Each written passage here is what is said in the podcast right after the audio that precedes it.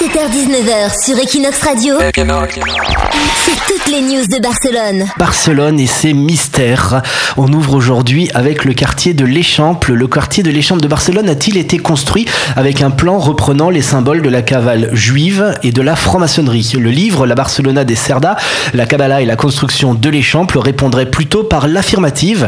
Cardona, qui est à l'origine de ce livre et qui est un historien, a superposé le plan originel de Cerda, qui est l'architecte de l'Échample, avec le plan de l'arbre de la vie, qui est un élément clé de la Kabbale juive. Et il est surprenant de voir que les éléments de l'arbre de la vie correspondent exactement aux éléments clés du plan architectural de Cerda. La couronne juive, par exemple, correspond à la place d'Espagne. La sagesse, c'est la place de Frances Macia. Le sens, c'est l'ancien cimetière juif. La miséricorde, la traversera.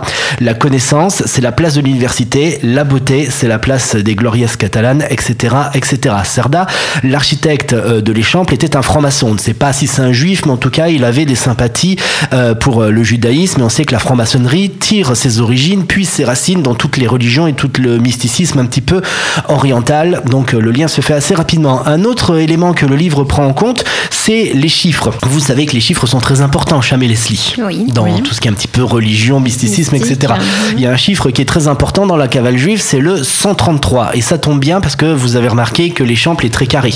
Tout à fait. Eh bien, l'échample ferait 133 mètres carrés, c'est-à-dire que chaque pâté de maison fait 113 mètres carrés, chaque rue de l'échample fait 10 mètres carrés, et chaque route de l'échample à deux voies fait aussi 10 mètres carrés. Si on fait 113 plus 10 plus 10, on arrive à 133, et là 133 c'est un chiffre aussi très important euh, dans le judaïsme et dans la franc-maçonnerie, puisque ça correspond au 133e psaume qui a été écrit euh, par le roi David. C'était pour célébrer la sortie euh, du peuple juif qui était retenu en captivité à Babylone, et il revenait à Jérusalem pour reconstruire la ville de Jérusalem. Donc là, on est un petit peu dans, dans l'histoire encore d'architecture où on reconstruit, reconstruit une ville.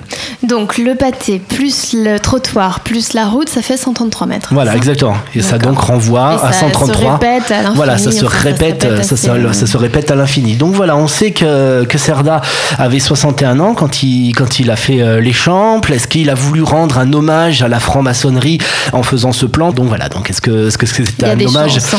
Il y a de grandes chances que ça soit un hommage. En tout cas, c'est fort hein, qu'un homme comme ça ait pu mettre autant de symboles dans un quartier aussi important, d'une ville aussi importante que Barcelone, et que des années plus tard, on en parle encore. En tout cas, on vous le conseille, hein, ce livre, La Barcelona des Cerda, La Cabaya et la construction de l'Échample, qui sort aux éditions Angle.